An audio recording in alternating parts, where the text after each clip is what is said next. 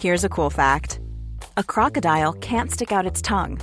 Another cool fact you can get short term health insurance for a month or just under a year in some states. United Healthcare short term insurance plans are designed for people who are between jobs, coming off their parents' plan, or turning a side hustle into a full time gig. Underwritten by Golden Rule Insurance Company, they offer flexible, budget friendly coverage with access to a nationwide network of doctors and hospitals. Get more cool facts about United Healthcare short term plans at uh1.com. Eu sou Mário Persona e essas são as respostas que eu dei aos que me perguntaram sobre a Bíblia. Você escreveu perguntando se Deus seria o autor do mal. Em Isaías 45, versículo 7, a palavra mal na versão Almeida é Ra. Não sei se é assim que pronuncia né, no original hebraico. E ela tem o significado de tristeza, miséria, adversidade, aflição. Mas ela nunca tem significado de pecado ali. Deus cria o mal, ou seja, ele traz miséria, ele traz aflição, ele traz tristeza quando ele julga necessário fazer isso, para cumprir os seus desígnios que são justos.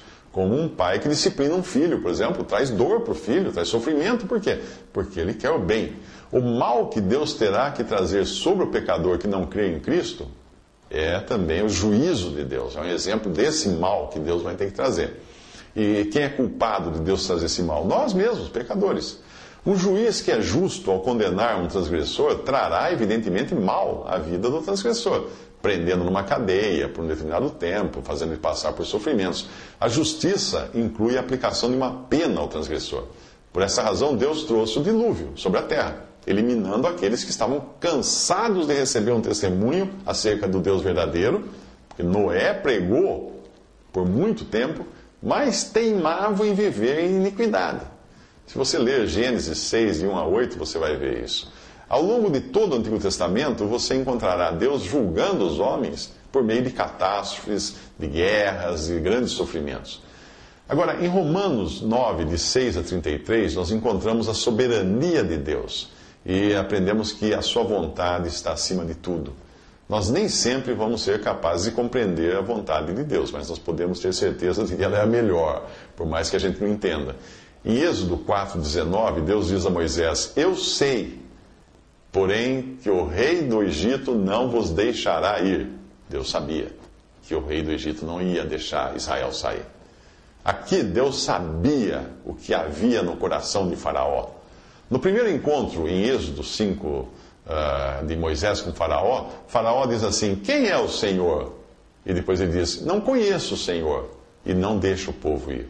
O coração do homem é igual ao de Faraó, porque Moisés diz em, no capítulo 6, versículo 12 de Êxodo, ele diz assim: Eis que os filhos de Israel me, me não têm ouvido. Como, pois, me ouviria Faraó? Ou seja, o homem inimigo de Deus, seja ele judeu, israelita ou, ou, egípcio, em qualquer lado que ele esteja, é inimigo de Deus. Mas Deus tinha um propósito de salvar aquele povinho pequeno do, dos hebreus e, e condenar o Egito. Assim é a graça de Deus. Ambos os povos eram pecadores culpados e não queriam escutar a voz do Senhor. Portanto, Deus podia simplesmente esquecer os dois e destinar os dois povos ao juízo. Mas Deus, na sua graça, queria salvar um povo e escolheu os israelitas para ser este povo. Alguns perguntariam, por que ele não salvou os dois povos? Mas a pergunta que tem que ser feita é o seguinte: por que ele, ainda assim, apesar de tanta iniquidade no coração, ainda quis salvar um povo que fosse? Os israelitas, uma vez que eles eram tão indignos quanto os egípcios? Por que não condenou os dois? Essa devia ser a pergunta. A resposta é que Deus quis salvar. Se existem duas pessoas se afogando e alguém que passa na beira do rio escolhe salvar uma delas, porque nós não podemos dizer depois que ele seja culpado da morte da outra pessoa. Ele poderia muito bem não ter arriscado sua própria vida e deixado que as duas morressem. Ele não tinha nada a ver com a falta de juízo daquelas pessoas que pularam nas águas profundas sem saberem nadar. Mas se ele ainda assim salvou uma, ele deve ser reconhecido pelo que fez. Mas eu creio que Faraó ainda podia se converter, porque Deus estava se revelando a ele. Lembre-se do que aconteceu em Nínive, quando Jonas pregou, e ao contrário do que Jonas esperava, o rei e toda a cidade se arrependeram. E Deus, Deus poupou a cidade. Assim é também, eh, no capítulo 7, versículo 3 de Êxodo, nós vemos que Deus vai endurecer o coração de Faraó, acabando assim com suas chances de se converter. Mas antes disso, ele não tinha endurecido ainda. A passagem de Provérbios 16,4 que você mencionou é uma passagem que causa uma certa confusão às vezes se nós não soubermos como ler o que está ali. Veja bem, diz assim: O Senhor fez todas as coisas para atender aos seus próprios desígnios, e até o ímpio para o dia do mal. Entenda que essa passagem está falando que Deus é criador, não do mal. Ele é criador da pessoa que, por causa do pecado, se tornou ímpia.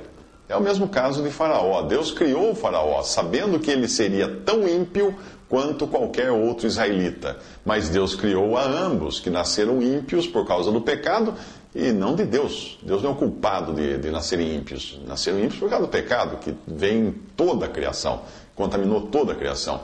Mas Deus decidiu salvar o ímpio, o ímpio israelita, enquanto que o ímpio faraó permaneceu na condenação e ainda servindo de instrumento para que Deus concluísse os seus desígnios. Mas em tudo isso, Deus permanece justo. João 1,3 mostra que Cristo fez todas as coisas e que sem Ele nada do que foi feito se fez. Portanto, isso inclui tudo. Tudo. Todas as pessoas. Você foi criado por Deus, por intermédio de Cristo, assim como eu. E nós, embora tenhamos sido salvos pela fé em Jesus, nascemos tão ímpios quanto Faraó ou o mais vil assassino que existe em qualquer penitenciária do mundo.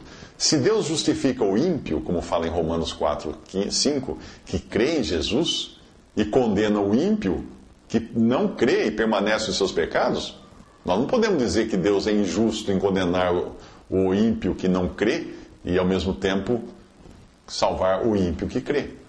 Nós podemos apenas louvar a Deus por salvar o primeiro, o ímpio que crê e não o ímpio que não crê em Jesus.